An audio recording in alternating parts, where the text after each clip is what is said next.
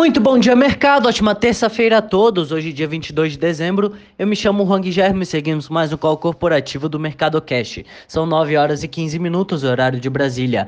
Índice S&P 500 Futuro indicando alta de 0,11% e o índice Bovespa Futuro indicando alta de 0,37%.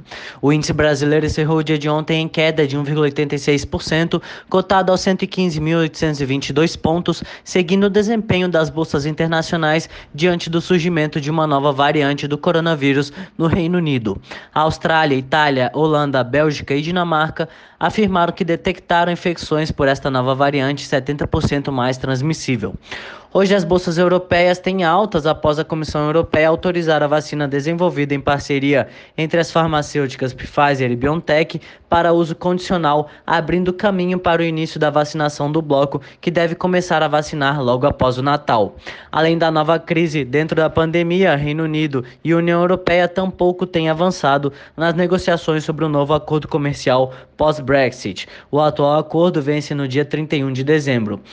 Dados oficiais indicam que o PIB do Reino Unido cresceu 16% no terceiro trimestre, um recorde, mas isso não compensa pela queda de 18,8% no trimestre anterior, quando grande parte da economia estava fechada. O Eurostox opera em alta de 0,92, a Alemanha sobe 0,99, Paris em alta de 0,86, Milão sobe 0,75 e o Reino Unido opera em leve alta de 0,09%. Nos Estados Unidos, o Congresso aprovou um pacote de estímulo à economia no valor de 900 bilhões de dólares e, além disso, congressistas, tanto do Senado quanto da Câmara, aprovaram um orçamento de 1,4 trilhão de dólares para financiar o o funcionamento do governo até o dia 30 de setembro de 2021. O governo também aprovou uma lei garantindo seus gastos por uma semana referentes ao período que deve levar até que a legislação orçamentária chegue à mesa do presidente Donald Trump. As bolsas asiáticas têm queda, absorvendo a apreensão quanto à situação da pandemia no Reino Unido e no resto da Europa. O índice de Xangai fechou em queda de 1,86, Hong Kong em queda de 0,71 e Tóquio em queda de 1,04%. Aqui no Brasil, o jornal americano The Wall Street Journal publicou uma matéria que diz que a Coronavac demonstrou ter eficácia na fase 3 dos testes realizados no Brasil. Os resultados de eficácia colocam a Coronavac acima da taxa mínima de 50%. O percentual de 50% é o mínimo exigido pela OMS para que a vacina seja aprovada para distribuição em larga escala. Entre as commodities, os contratos futuros do minério de ferro negociados na Bolsa de Dalian fecharam em queda de 2,96% a 170 dólares e o petróleo Brent opera em queda de 0,73% a 50,54 dólares.